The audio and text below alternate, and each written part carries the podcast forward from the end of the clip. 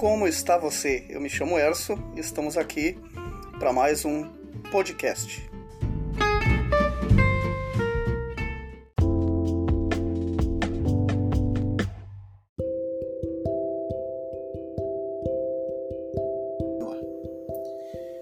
As Sagradas Escrituras dizem o seguinte: a multidão se ajuntou contra Paulo e Silas e os magistrados ordenaram que se lhes tirassem as roupas e fossem açoitados. Depois de serem severamente açoitados, foram lançados na prisão. O carcereiro recebeu instrução para vigiá-los com cuidado. Tendo recebido tais ordens, ele os lançou no cárcere interior e lhes prendeu os pés no tronco. Por volta da meia-noite, Paulo e Silas estavam orando e cantando hinos a Deus, e outros presos os ouviam. De repente houve um terremoto tão violento que os alicerces da prisão foram abalados e imediatamente todas as portas se abriram e as correntes de todos se soltaram. Quanto sofrimento esses homens de Deus estavam passando, não é mesmo? Quanto sofrimento, quanta solidão, quanta injustiça.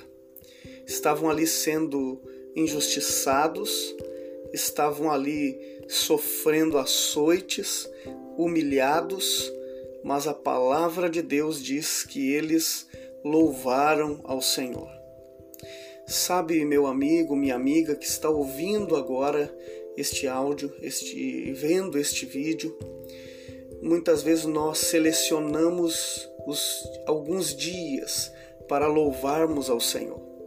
Sabe, muitas vezes nós pensamos que é, naquele dia nós podemos adorar a Deus porque aquele dia está sendo um dia bom, um dia que as coisas não estão saindo como nós gostaríamos, nós julgamos que não estamos em condições de louvar a Deus. Mas escute, louvar a Deus, adorar a Deus, não tem a ver com quem nós somos ou como nós estamos. Louvar a Deus e adorar a Deus tem a ver com quem Deus é. Deus é digno de adoração, Deus é digno de ser louvado. O teu sofrimento, os teus dias difíceis não são impedimentos para louvar a Deus não são impedimentos para adorar a Deus. Enquanto Paulo e Silas estavam ali sofrendo, padecendo, eles começaram a louvar a Deus, a orar, a cantar a Deus. E as outras pessoas que viam eles naquele sofrimento também ouviam eles cantando e louvando a Deus. De repente, um milagre aconteceu naquele lugar. De repente, um milagre acontece na vida dos homens de Deus. Escute, eu quero dizer para você que não importa como está sendo os seus dias, continue louvando a Deus, continue adorando a Deus, porque Deus tem sempre o melhor para nós. Não julgue é, ser um dia bom ou ruim de adorar a Deus pelo que você tem passado, mas saiba que Deus é digno de ser louvado e é digno de ser adorado. Fique um bom dia, fique na paz.